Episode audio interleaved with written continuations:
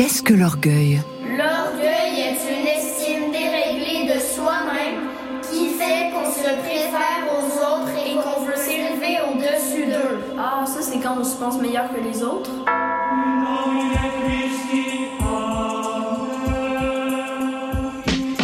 Vice et vertu des sept péchés capitaux. Une émission signée Francis Legault et présentée par Anne Dorval. Une production des médias francophones publics. Radio France, RTBF, Radio-Télévision Suisse. Radio-Canada.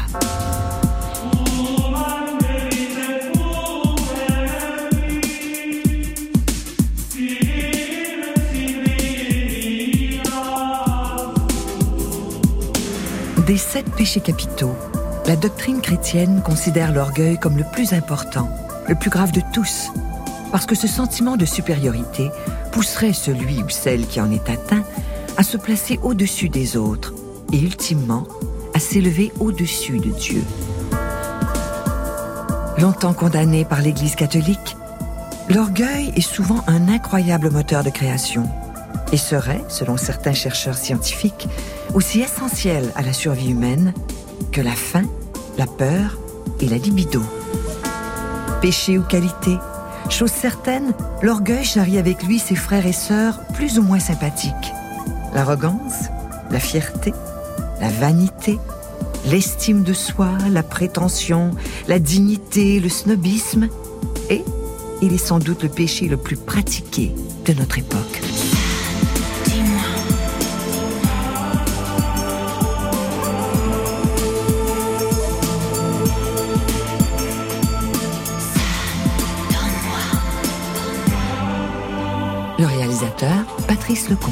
L'orgueil n'est pas, euh, pas garant de talent, pas du tout, parce qu'il y y a des tas de gens euh, qui ont un talent fou, mais qui sont pas orgueilleux pour autant.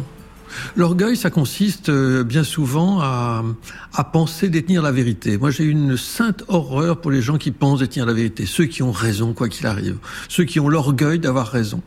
Euh, ça, ça me, ça me dévaste et je, je, je change de trottoir quand je rencontre des gens comme ça. J'ai travaillé, heureusement rarement, avec des acteurs euh, ou actrices qui, qui pensaient avoir raison.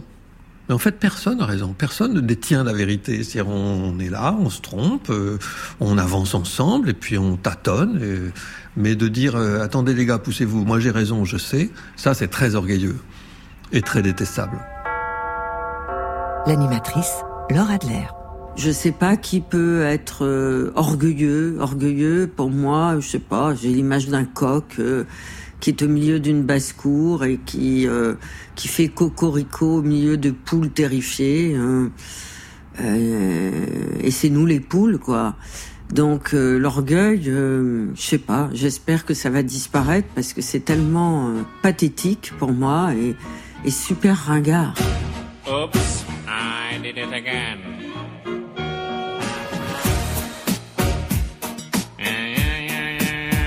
L'auteur, Jean-Philippe Barry-Guerrard.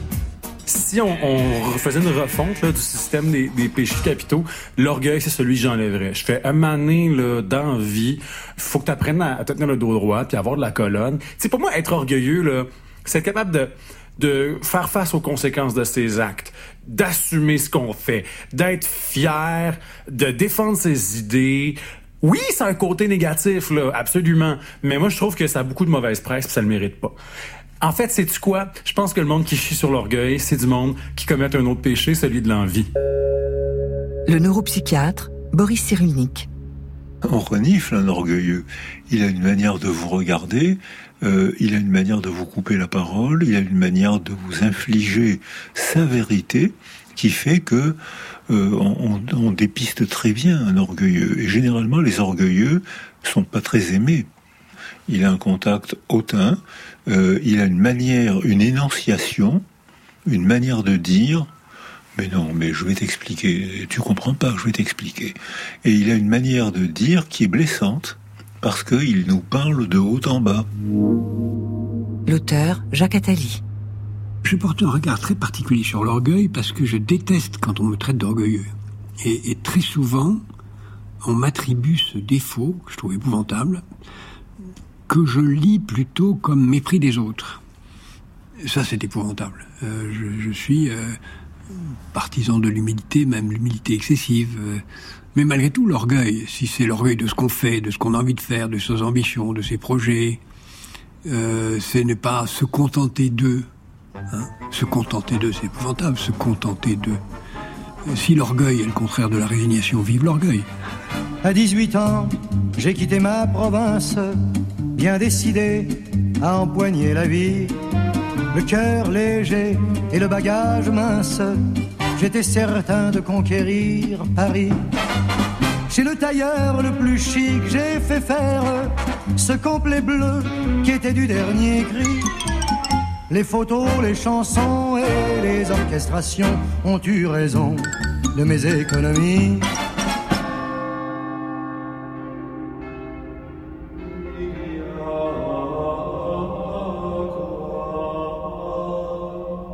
Le professeur de théologie, Olivier Bauer. Moi, je pense d'un point de vue de culture biblique, en fait, le, le fondamentalement, ce qu'on appelle le péché dans les deux, la Bible hébraïque et puis le Nouveau Testament, euh, c'est l'idée d'être autosuffisant.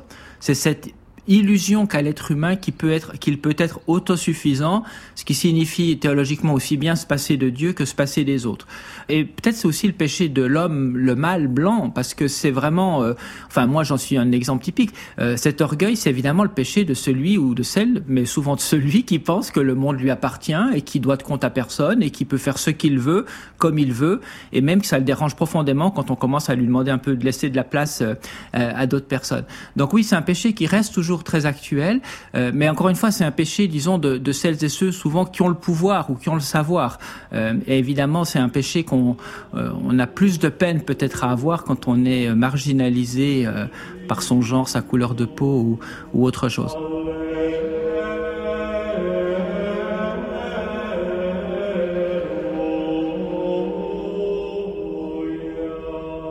L'historien médiéviste Michel Pastoureau assez banalement, l'animal qui représente le mieux l'orgueil, euh, c'est le lion, parce que le lion, à partir du XIIIe siècle, c'est le roi des animaux.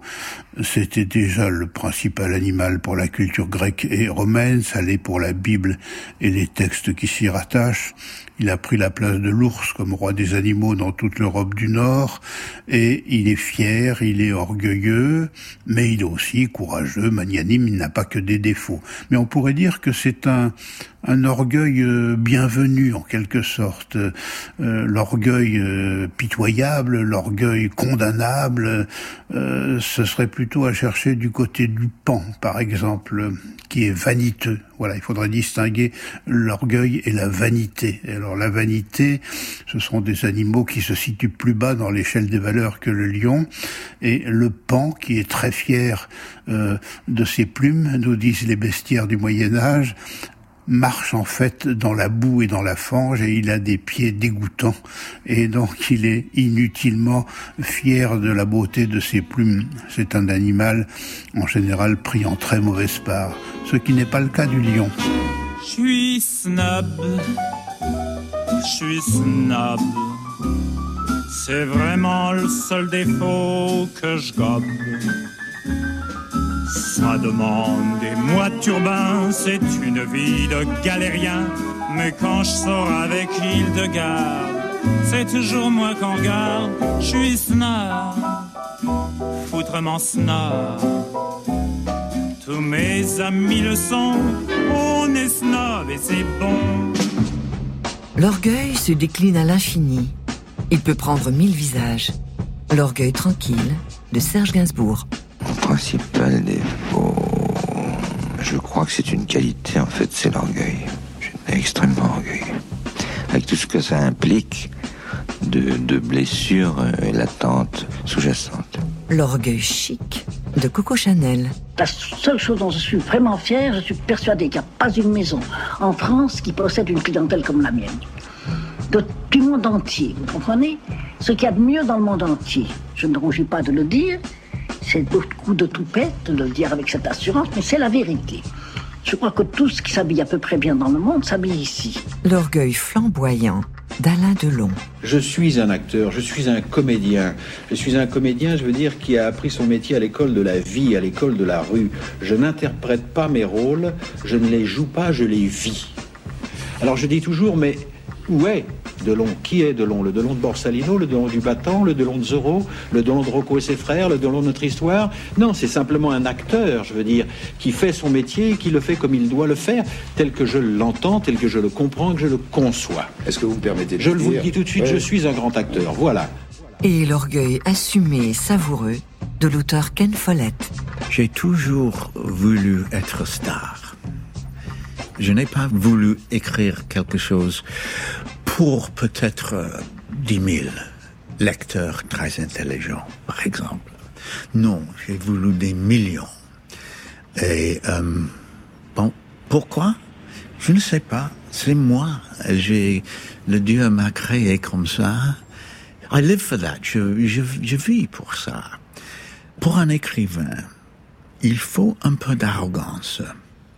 Parce que il faut croire que les gens vont payer pour lire quelque chose que moi j'ai inventé.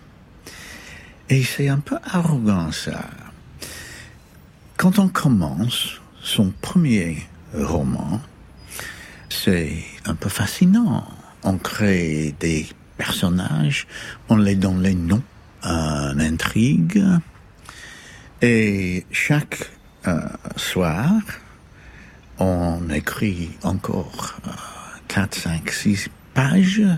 Bon, enfin, la plupart des gens ne finissent pas leur premier roman et je sais que la plupart des romans qui sont écrits ne se vendent pas. La plupart, mais le mien, c'est différent. Moi, je vais écrire quelque chose que tout le monde euh, va vouloir lire. Et c'est, c'est arrogance, ça. C'est arrogance. Donc, mais il, il, il me semble que c'est nécessaire pour nous. ça semble vous amuser. Vous n'avez pas l'air du tout de vous sentir euh, coupable, mais déjà de, d'admettre qu'on est orgueilleux, c'est, c'est déjà une part d'humilité, non? Euh, non, euh, franchement, euh, l'humilité, c'est quelque chose qui me manque. Euh, j'ai honte, mais je ne peux pas mentir. Donc, il faut regarder ce qu'on a écrit et se dire, bon, Ken, franchement, c'est formidable ou c'est comme ci, comme ça? Et comme ci, comme ça, je vous donne sound effect. C'est ça qu'on fait avec quelque chose qu'on a écrit qui est comme ci, comme ça. Sur les cours de tennis, les patinoires de hockey ou encore les terrains de foot, les orgueils se grisent, se coltaillent. Asun Kamara, ancien joueur de football professionnel. L'ego est surdimensionné euh, chez les sportifs de haut niveau. Et hum, le sport de haut niveau n'est pas fait pour les gentils. Si t'es un bon garçon dans la société civile, avec tes bonnes valeurs, ou, et, tu veux justement rester, euh, tu sais, ce garçon très poli, très respectueux, très très humble, tu vas vite te faire manger par des, des, des, des garçons à l'ego surdimensionné qui sont dans un monde finalement de requins. Moi, je j'ai pas fait d'école de soccer plus jeune, j'ai pas fait de centre de formation.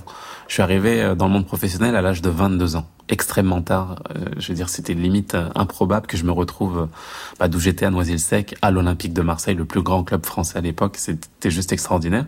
Puis je me retrouve dans un vestiaire où il y a des des des joueurs extraordinaires qui jouent en équipe de France, qui ont gagné la Coupe du Monde, qui, qui, qui ont fait des, des, des carrières incroyables.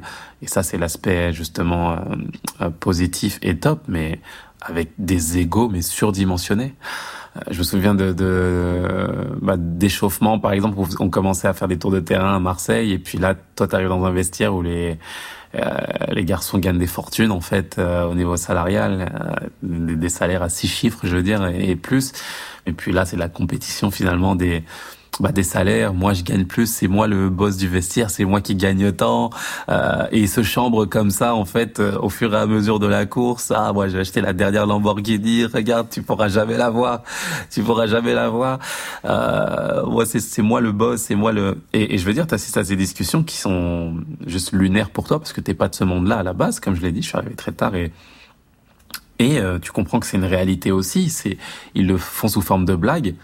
Mais c'est pas seulement ça, c'est une façon de s'affirmer dans un monde où bah, faut se battre pour rester numéro un et montrer que t'es le meilleur. Et puis c'est de l'affirmer, c'est en essayant de chambrer l'autre, chambrer de façon naïve, mais aussi de le, le faire comprendre de façon subtile que hey, reste à ta place, c'est moi le boss ici, c'est moi le meilleur, c'est moi la, la star.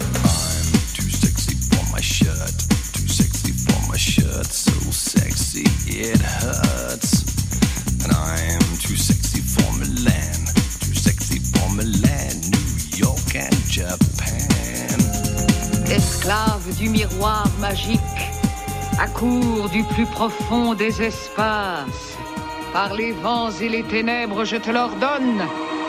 Parle Et montre-moi ta face. Que veux-tu voir, ma reine? Miroir magique au mur, qui a beauté parfaite et pure? Célèbre est ta beauté, majesté. Pourtant, une jeune fille en loques, dont les haillons ne peuvent dissimuler la grâce, est, hélas, encore plus belle que toi. Décris-la moi. Apprends-moi son nom. Lèvres rouges comme la rose, cheveux noirs comme l'ébène, teint blanc comme la neige. Blanche-Neige. La chirurgienne plasticienne Isabelle Sarfati. La chirurgie plastique a un rapport avec l'orgueil. Ça a un rapport avec l'image qu'on a de nous-mêmes et l'image qu'on veut donner aux autres. Et en même temps, ça a à voir avec l'humilité.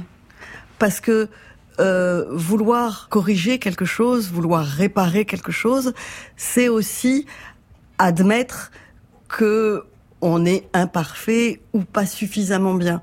Et en même temps, penser qu'on n'est pas suffisamment bien, c'est une pensée qui est orgueilleuse. Par exemple, je pourrais dire que quelqu'un qui est pathologiquement complexé, c'est de l'orgueil. C'est-à-dire, c'est s'imaginer que ce qu'on est ou ce qu'on a n'est pas suffisamment bien et que le monde serait changé si on avait le nez un tout petit peu plus grand, un tout petit peu plus petit. Je me souviens d'une patiente, par exemple, qui, qui, vient me voir, que je trouve euh, assez euh, normal. J'ai pas d'opinion moi sur la longueur des nez des gens. Je lui dis qu'est-ce que je peux faire pour vous? Et elle me dit vous ne voyez pas. Donc euh, non, je vois pas. Puis même si je voyais, je me garderais bien de dire oh bien sûr vos oreilles. C'est la dernière chose. Donc non, je ne vois rien. Elle me dit mais mais c'est horrible, euh, mon nez, euh, c'est pas possible, il peut pas rester comme ça. Euh, je, je, je ne peux pas travailler, je ne peux pas passer un entretien d'embauche. Si je ne corrige pas ça, je ne peux pas vivre dans ce monde. C'est un, délire. C'est un complexe à ce point et, et vraiment un, un péché d'orgueil. Alors ensuite, est-ce que nous, en corrigeant la superficie, on peut corriger ce qui se passe dans la tête des gens?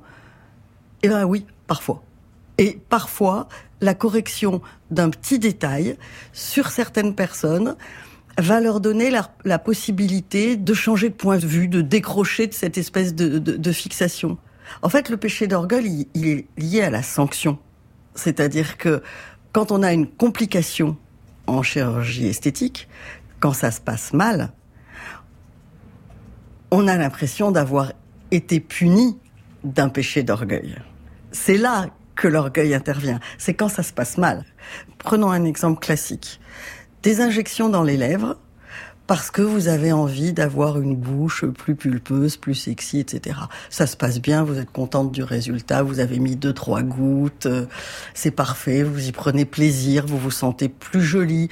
Il n'y a, a, pas de problème là-dedans. Je fais une injection dans les lèvres, j'en mets trop, je suis ridicule. J'ai l'air d'une bimbo. Euh... Ben là, c'est un péché d'orgueil. Parce que c'est raté, c'est inscrit comme le nez au milieu de la figure, tout le monde le voit. J'avoue à la fois le fait que je suis ridicule et le fait que euh, j'ai fait ça pour être pour être plus sexy, que je me trouvais pas assez sexy, etc. Et là, je suis pathétique. Là, là, le péché d'orgueil saute aux yeux. Ce soir, je serai la plus belle pour aller danser. Danser pour mieux évincer toutes celles que tu as aimées. Aimées. Ce soir, je serai la plus tendre quand tu me diras. Diras tous les mots que je veux entendre toi. Par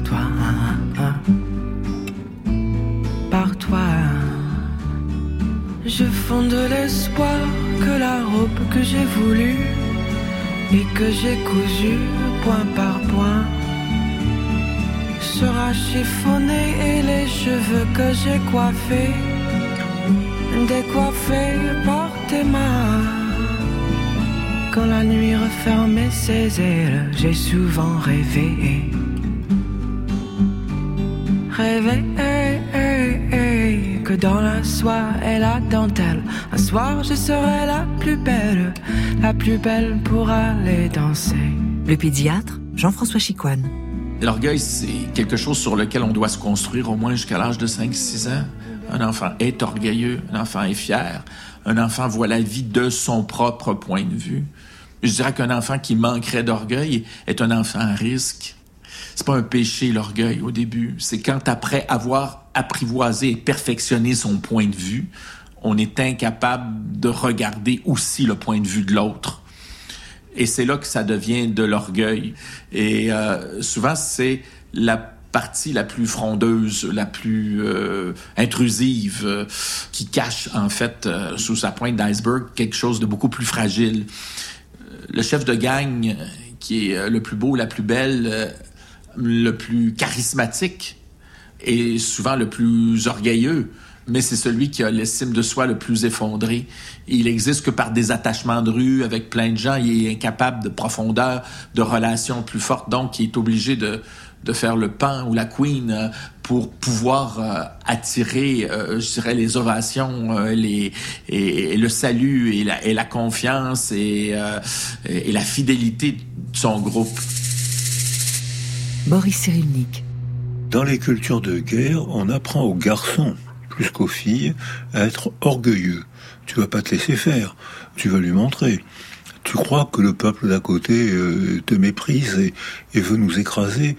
Ton orgueil t'impose de te rebeller et quel que soit le prix que tu vas payer, il faut que tu ailles montrer que tu n'es pas inférieur. On a élevé les garçons comme ça pendant des millénaires. hein.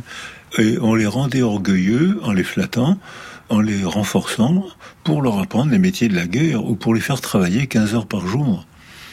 Donc cette manière d'héroïser les garçons, en leur disant un garçon ça doit être orgueilleux, ça doit être fier, c'était une manière de les sacrifier. C'était une manière de les de- d'en faire des guerriers ou des mineurs au fond des mines, 15 heures par jour, des ouvriers. Un garçon, ça se plaint pas. Ça se parle pas, ça pleure pas. Euh, c'est admirable, un garçon. Et cette fabrication du garçon orgueilleux était une manière de le sacrifier. Non,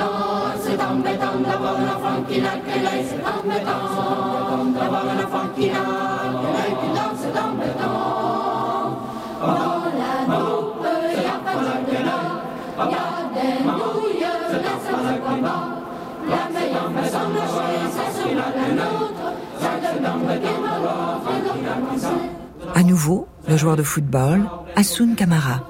Ça peut avoir quelque chose de positif à condition qu'on euh, l'utilise euh, qu'on l'utilise à bon escient. À partir du moment où euh, ton orgueil est au service du collectif et que tu veux faire gagner ton équipe et non pas faire gagner ta personne. Si tu fais gagner ta ton volonté, c'est de faire gagner ta personne et seulement être le meilleur, le meilleur joueur dans l'équipe, etc. Ça, collectivement, l'équipe n'en profitera pas et euh, ça va être compliqué. Si tu arrives à, à, prendre cet orgueil-là et à te l'accaparer et à faire en sorte que l'équipe y gagne, bah oui, on a besoin de joueurs orgueilleux, de joueurs à caractère, de joueurs qui veulent montrer à l'adversaire que c'est les meilleurs et à travers ça, bah, qui amènent leur équipe au plus haut niveau. Et là, tu des champions. Là, tu as des champions. Il n'y a pas de champion sans orgueil. Tous les champions sont orgueilleux, tous les champions ont un, un, un ego surdimensionné. L'orgueil est un élément important lorsque tu l'utilises à bon escient et que tu, et que tu nourris le champion qui joue avec le collectif. Et ça, ça devient un cercle vertueux et tout le monde y gagne. Donc euh, oui, c'est important dans un sens. Un souvenir rempli d'orgueil. 1998. Djorkaeff et but Zidane Deuxième but de Zidane. Je vous avais dit, il y avait le corner qui venait, il y a eu deux corners et c'est le doublé de Zinedine Zidane. Je crois qu'après avoir vu ça, on peut mourir tranquille. Enfin, le plus tard possible, mais on peut. Ah, c'est superbe. Quel pied. Ah, quel pied. Oh putain. Sur le plan collectif, je dirais Zinedine Zidane, qui est un joueur extraordinaire, qui a gagné la Coupe du Monde, qui a gagné tous les trophées, mais qui a un gros caractère et beaucoup d'orgueil à la base, et qui devait justement se canaliser à travers ça, à travers sa personnalité. Il faisait beaucoup de fautes aussi. C'était un joueur offensif qui prenait des cartons rouges, qui mettait des coups de tête aux joueurs, qui, qui était assez violent de temps en temps et en même temps euh, une personnalité aussi timide euh, en dehors du, du, du, monde du foot. Et, et je trouve que c'est un gars qui a réussi entre guillemets à se canaliser même s'il a fait quand même de grosses fautes il a fini sa carrière avec un coup de tête en Coupe du Monde. Je veux dire ça aussi c'est une image folle je veux dire qui rappelle cette personnalité. C'est pour ça que je le cite où on a ce, cette ambivalence de, de, de, de, joueurs à la grâce extraordinaire. C'est un artiste sur le terrain qui pouvait avoir justement ce reflet-là négatif aussi de l'autre côté. Donc, euh, donc euh, quand je parle de ça, c'est qu'il a, il laisse son équipe à 10, il perd la Coupe du Monde, puis là, ça devient contre-productif pour son équipe. Là, c'est pas bon. Ouh, ouh Zinedine. Oh, Zinedine. Pas ça. Pas du tout avec Pas ça, Zinedine. Pas aujourd'hui, après tout ce que tu as fait. Attention, c'est la danse du coup de boule. Coup de boule, coup de boule, coup de boule à droite. Aïe, aïe, aïe, coup de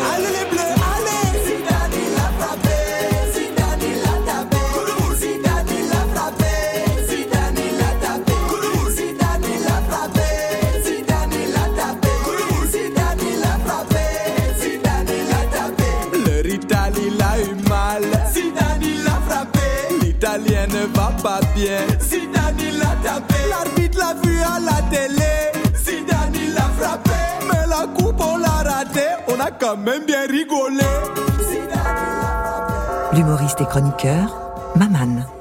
L'orgueil, c'est vraiment parmi les, les sept péchés capitaux, celui aujourd'hui euh, qui est le- pas le plus mal perçu, mais le plus visible et qui fait le plus parler. Parce que le Niger était un, euh, bon, j'allais dire un pays pauvre, oui, mais c'est pas un pays euh, opulent, c'est pas un pays riche. Donc dès que tu es un peu riche, ça se voit. Et donc l'orgueil aujourd'hui euh, est quelque chose qui fait beaucoup de mal parce que il y a les nouveaux riches anciens pauvres, dès qu'ils ont un peu d'argent, et la plupart du temps, c'est pas obtenu de manière licite. Euh, la première chose qu'ils font, c'est s'acheter une grosse voiture, un gros 4x4, et donc euh, rouler, se faire voir de tous euh, les voisins, euh, te dépasser en soulevant la poussière pour te montrer qu'il a un gros 4x4, soulever les vitres euh, pour montrer qu'il est dans la climatisation. C'est cet orgueil-là. C'est euh, je suis riche, je, je, je t'écrase et je te montre que je suis le plus fort. Et en général, c'est une toute petite minorité dans un océan de, de, de, misère. Et, et c'est les nouveaux riches, c'est des gens qui sont devenus riches parce que proches du pouvoir, euh, parce qu'ils ont volé, ils ont détourné de l'argent. En général, les gens qui gagnent leur argent honnêtement ne le montrent pas. Et c'est c'est euh, c'est cet orgueil là euh, qui qui fait mal à, à, à beaucoup de gens. Le médecin et poète, Jean Désy. Parce que j'ai eu la chance de vivre dans le Grand Nord avec des Inuits, parce que j'ai eu la chance de courir le bois, puis que j'ai eu des guides Inuits, puis cris, puis que j'ai eu la chance aussi de faire beaucoup, beaucoup d'expéditions, le rapport premier à la survivance, à la survie, à moins 40, dans la toundra, fait en sorte que sans aucun orgueil, on a beaucoup de chances de mourir perdu. C'est que être orgueilleux d'une certaine manière, d'un point de vue survivance, euh, d'un point de vue préhistorique, dans notre inconscient collectif et personnel, c'est dire je mourrai pas. Je ne mourrai pas ou je me laisserai pas mourir.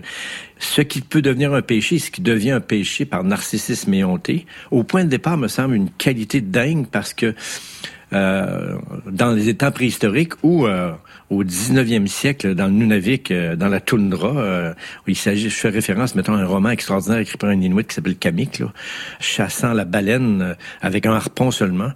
Ça prend un certain orgueil pour oser partir avec un kayak puis courir après une baleine pendant trois semaines. C'est que voici une qualité dingue. Le mot orgueil semble un péché, péché capital d'un point de vue catholique. Le mot orgueil est sûrement pas très très sympathique d'un point de vue psychothérapeutique. Mais ce que je dis, c'est que un patient qui a un cancer, qui se fait dire qu'il a un lymphome, qui a 27 ans, puis qui se dit orgueilleusement, moi me battre, moi me faire soigner, je vais guérir. Ben, quelque part, il y a une chance de guérir. Voici un élément d'orgueil qu'il faut pas négliger.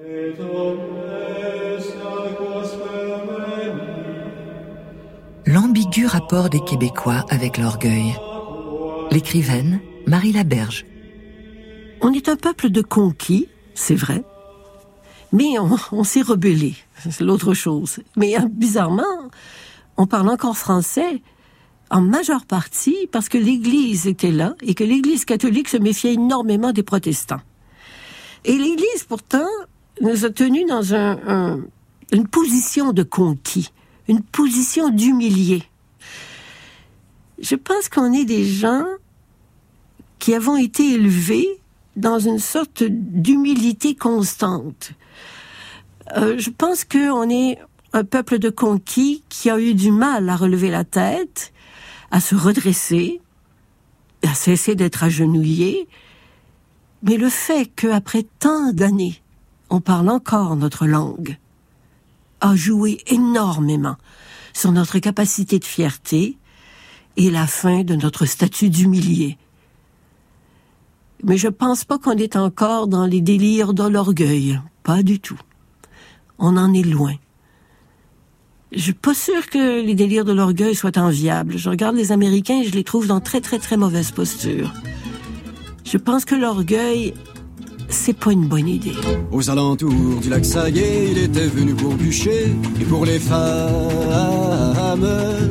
Il trimait comme un déchaîné, puis le samedi soir à gier avec les femmes.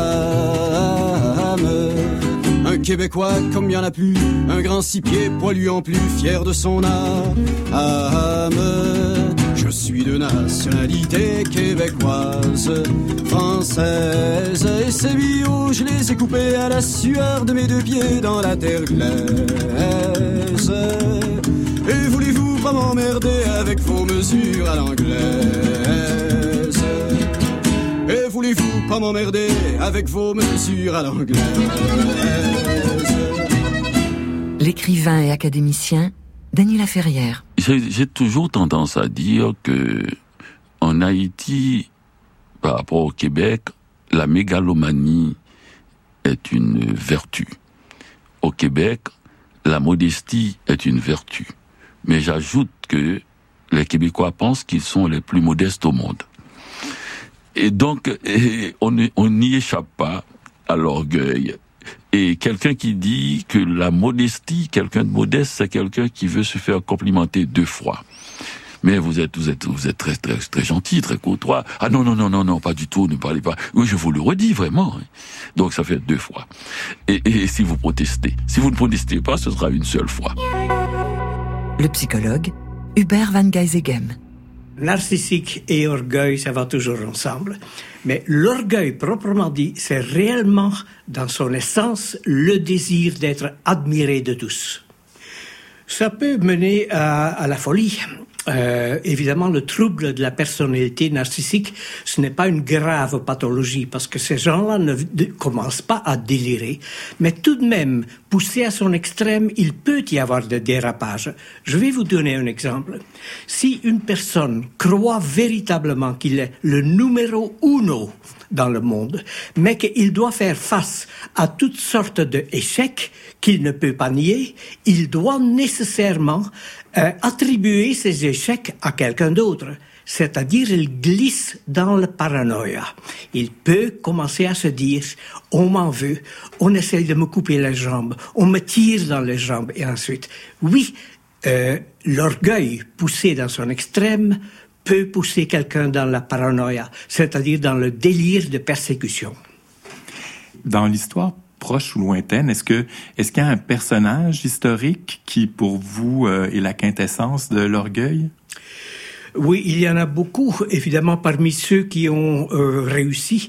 Euh, pourquoi est-ce que c'est celui-là qui me vient immédiatement à l'esprit? C'est Mussolini. Euh, Peut-être davantage que Hitler, qui avait des dimensions de personnalité différentes également. Mais quand on voit la vigueur et le désir de, de, paraître vigoureux d'un Mussolini, oui, je pense très souvent d'abord et avant tout à lui parmi les morts. On ne parlera pas des vivants.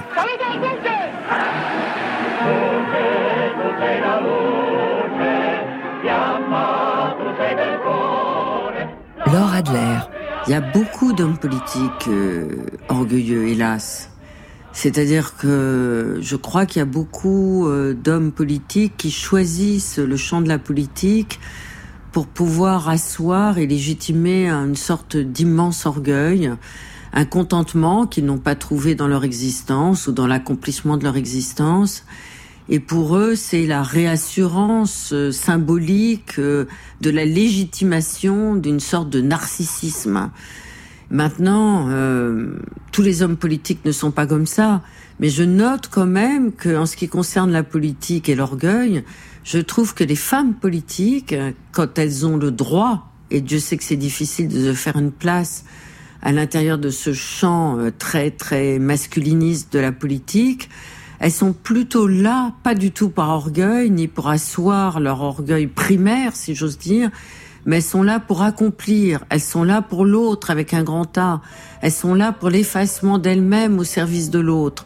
Donc l'orgueil masculin et l'orgueil féminin n'ont pas du tout la même signification. Et je pense personnellement que l'orgueil féminin est quelque chose qui est beaucoup plus rare que l'orgueil masculin. Bien putain qui bien souvent est les mêmes. Femme normale, star ou boudin, femelle en tout genre, je vous aime. Même à la dernière déconne, je veux dédier ces quelques vers issus de mon dégoût des hommes et de leur morale guerrière. Car aucune femme sur la planète sera jamais plus con que son frère, ni plus fière, ni plus malhonnête, à part peut-être Madame Thatcher. Le spécialiste de culture populaire, Samuel Archibald. Je vois beaucoup le libertarien, le milliardaire. Je vois probablement Donald Trump et son beau visage orange euh, apparaître en tout premier parce que on est exactement au cœur de ce qui serait l'orgueil aujourd'hui et qui le rendrait encore, si on en fait une qualité un peu de de démagogue, quelque chose d'assez grave finalement. hein. C'est quelqu'un aujourd'hui, on dirait avec le vocabulaire d'aujourd'hui, c'est quelqu'un qui ne voit pas l'étendue de ses privilèges et quel rôle les privilèges ont joué dans son statut social, dans son importance politique, dans sa richesse finalement. Il y a beaucoup de péchés capitaux et je pense que l'orgueil euh, arriverait en tête de liste qui, avec les années, ont pris un tournant euh, bénin, voire amélioratif dans le cas de l'orgueil. Et si je pense à l'orgueil en particulier, c'est clair que pour moi, c'est lié à la question des sociétés libérales et de l'émergence du capitalisme en tant que mode non seulement économique, mais d'organisation des sociétés. Ça fait que c'est sûr qu'aujourd'hui, si on pense à la fois self-care, compétition, euh, l'orgueil apparaît comme quelque chose qui va être le moteur de notre avancement et à la fois le moteur presque de notre développement personnel. Je pense que l'orgueil a bonne presse aujourd'hui parce qu'on le confond à bien des égards avec l'amour propre comme tel. Donc c'est bien de s'aimer, c'est bien d'être capable de vendre sa salade, c'est bien de reconnaître ses propres mérites, donc d'être pas dans quelque chose qui serait de l'ordre d'une culpabilisation très, très catholique de notre rapport à l'argent, à la réussite. Mais je pense que, justement, si on inverse les termes ou si on regarde euh, ces cas-là un peu extrêmes de milliardaires qui vont dans l'espace euh, pour meubler leur week-end ou, justement, de l'arrogance de Donald Trump, on revoit bien comment l'orgueil redevient, peut redevenir, même à notre œil contemporain, un péché capital. I am a God. What your country can do for you. Ask what you can do for your country.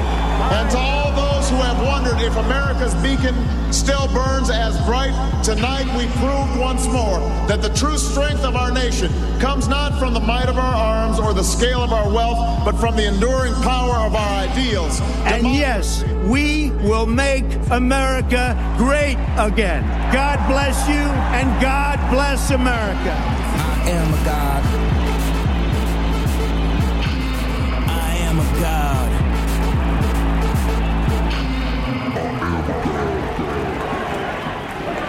Lorsque l'orgueil se fait collectif, il peut donner naissance à de charmants chauvinismes, à des élans patriotiques inspirés, ou encore à d'inquiétants nationalismes.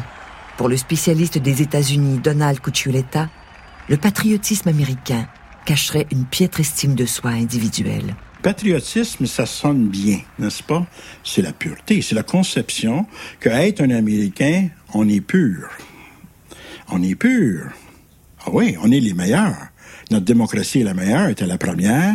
Notre constitution est la meilleure. Puis là, on continue. Puis on a tout finalement construit à travers tout ça une certaine mythologie à laquelle on se réfère comme les Grecs d'ailleurs, sans nécessairement le comprendre, sans nécessairement finalement le réfléchir dessus.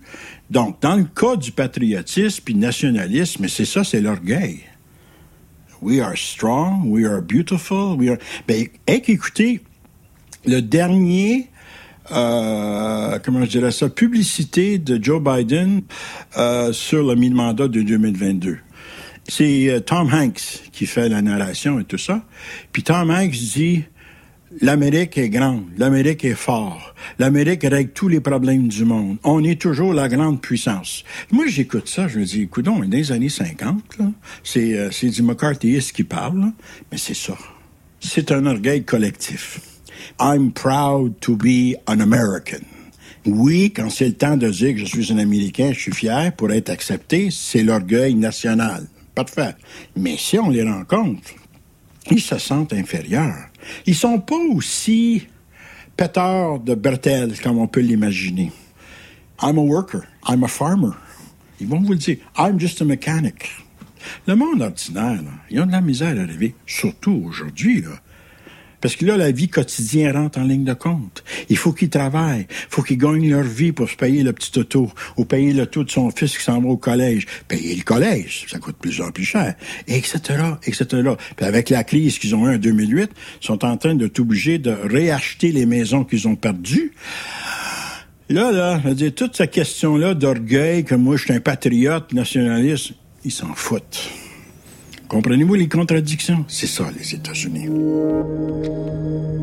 Facebook, Instagram et TikTok sont sans contredit les plus attirants miroirs aux alouettes pour les orgueilleux de notre époque. L'écrivaine, Raphaël Germain. Moi, c'est ce qui m'avait frappé il y a déjà 18 ans déjà, quand Facebook était sorti, les réseaux sociaux c'est le coup de génie de Mark Zuckerberg et des gens qui avaient travaillé ça, de dire tout le monde a envie d'avoir sa vitrine, tout le monde a envie de se mettre en valeur. On dirait que je l'avais pas vu venir. Et une fois qu'on voit ça, maintenant, tu fais, ben oui, il s'agissait juste d'y penser.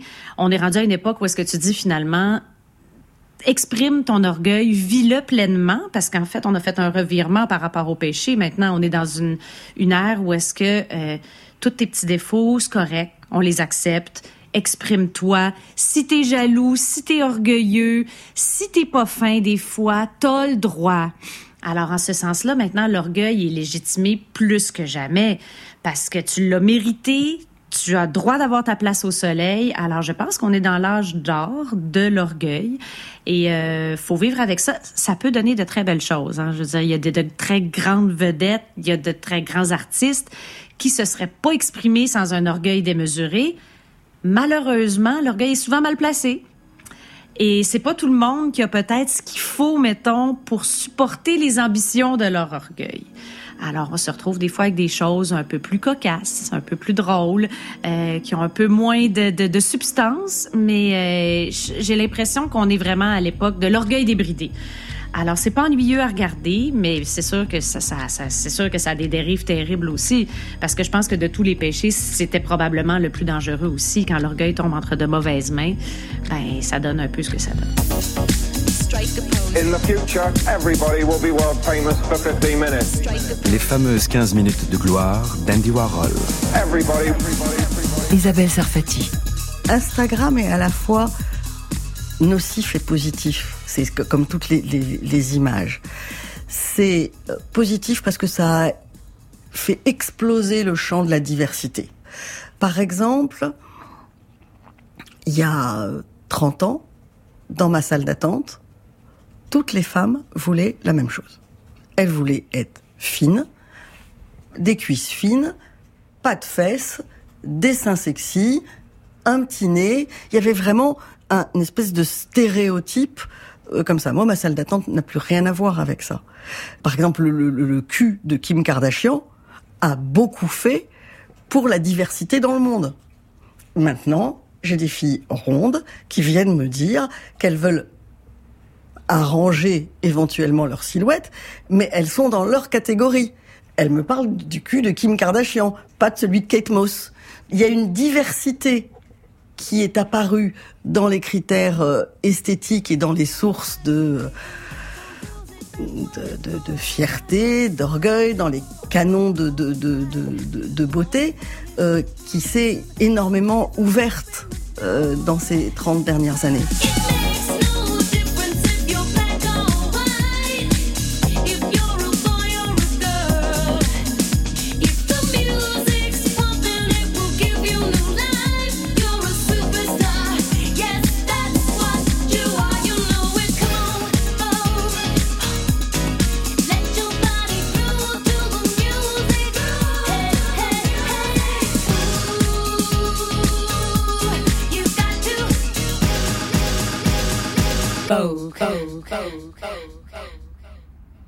Et puis, il y a l'orgueil blessé.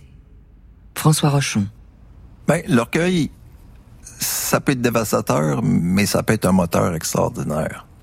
À 25 ans, j'ai reçu le diagnostic de sclérose en plaques.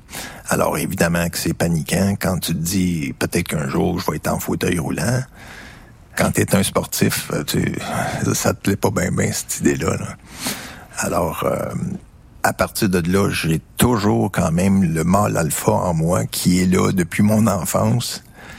Avec un diagnostic comme ça, hi, là, ça rentre dedans. Là, là, vraiment, ça a été une descente aux enfers. C'est ma sexualité qui était atteinte au début. Euh, ma ma sensation n'était plus la même. I, euh, l'orgueil, hein, euh, ça fait mal, ça, à l'homme, puis particulièrement un petit gars sportif comme j'étais, ça a fait mal. À chaque fois que je tombais amoureux et que j'allais au lit, je pleurais toutes les larmes de mon corps. Alors euh, là, il faut que tu réagisses, il faut que tu t'identifies, il faut que tu cherches une façon de de rester, euh, garder ton identité masculine malgré que ses facultés là disparaissent. Tu sais, l'orgueil, c'est quelque chose qu'il faut avoir pour se propulser, mais c'est quelque chose qu'il faut savoir me laisser de côté également. Puis à certains moments dans ma vie, j'ai été bien, bien, bien féroce pour être bien orgueilleux, mais quand le fauteuil roulant est arrivé, alors là, j'ai dû laisser mon orgueil de côté, accepter le fauteuil, puis repartir avec, euh, avec tout ça. Assis là-dedans, ça me permettait de faire des choses beaucoup plus facilement, mais le rapport avec la société, par exemple, ça, hi, tout un combat, encore aujourd'hui. Les gens te regardent avec plein de gentillesse, mais plein de gentillesse avec une pitié. Est-ce que c'est de la gentillesse que d'avoir de la pitié pour quelqu'un? Hi, ça fait pas du bien, en tout cas, je peux vous dire ça, moi. Hi, la société, elle est comme ça envers moi tous les jours. Comment j'ai rebondi de ça? Euh, ben, j'ai comme continué à m'entraîner. Ça, c'était hyper important. Mais le travail est devenu une source de fierté pour moi et j'ai travaillé énormément dans ma vie. En fait, euh, ça a été le moteur de ma vie d'avoir une entreprise, de, de l'amener à, à terme. Mais comme ma maladie continue à progresser et encore et encore, et que là, mes mains sont de plus en plus difficiles, là, là, je perds beaucoup en autonomie. Euh, puis je vois, je vois ce qui s'en vient. Et pour moi, il y a, une limite à ce que je suis capable d'accepter. Euh, présentement, je suis encore autonome, mais je me donne pas cinq ans. Sais, je vais avoir besoin d'aide pour me faire donner une douche, me faire manger, aller à la salle de bain. I. Ben là, l'orgueil, no way. Là l'orgueil, c'est... Je suis plus capable, là. J'irai pas là. Euh, dans ma tête à moi, c'est inacceptable. Puis, je préfère, euh, je préfère arrêter, je préfère demander l'aide médicale à mourir plutôt que d'avoir à vivre cette insulte de, de vie-là qui est pour moi une insulte. Puis, évidemment que c'est épeurant, puis tu veux pas du tout aller là, là même pas dans ta tête. Mais à un moment donné, cette peur-là disparaît pour, pour n'être que de la euh, délivrance. Voilà. Tu sais, fait 34 ans là, que je suis malade, là. Euh, je pense que je vous ai tout regardé, je vous ai tout envié pendant 34 ans euh, à vous voir marcher à tous les jours, ce que je ne ferai jamais plus. Alors, moi, je décide, après 34 ans, ben là, ça se fera pas la semaine prochaine, là, mais dans les deux prochaines années, pour moi, je me dis, ben là, t'as assez payé, là. C'est assez cette souffrance.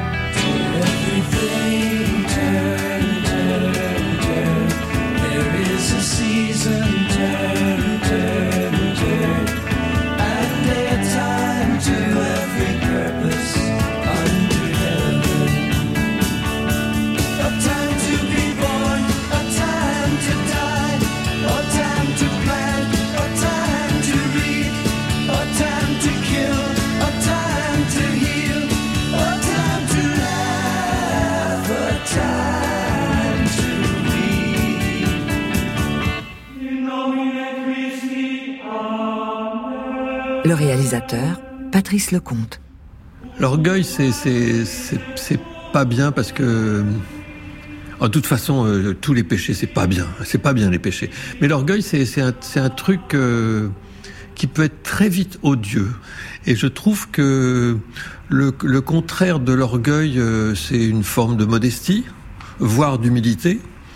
Et d'être trop modeste ou trop humble, c'est pas terrible non plus. Donc il faut trouver, comme à chaque fois, une espèce de juste équilibre, un truc de funambule, de danseur de cordes, pour être un peu orgueilleux mais pas trop, pour être un peu modeste mais pas trop, donc pour trouver le, chemin. Mais le tout, c'est de flirter, il me semble, hein, c'est de flirter avec les péchés, sans jamais vraiment tomber dedans.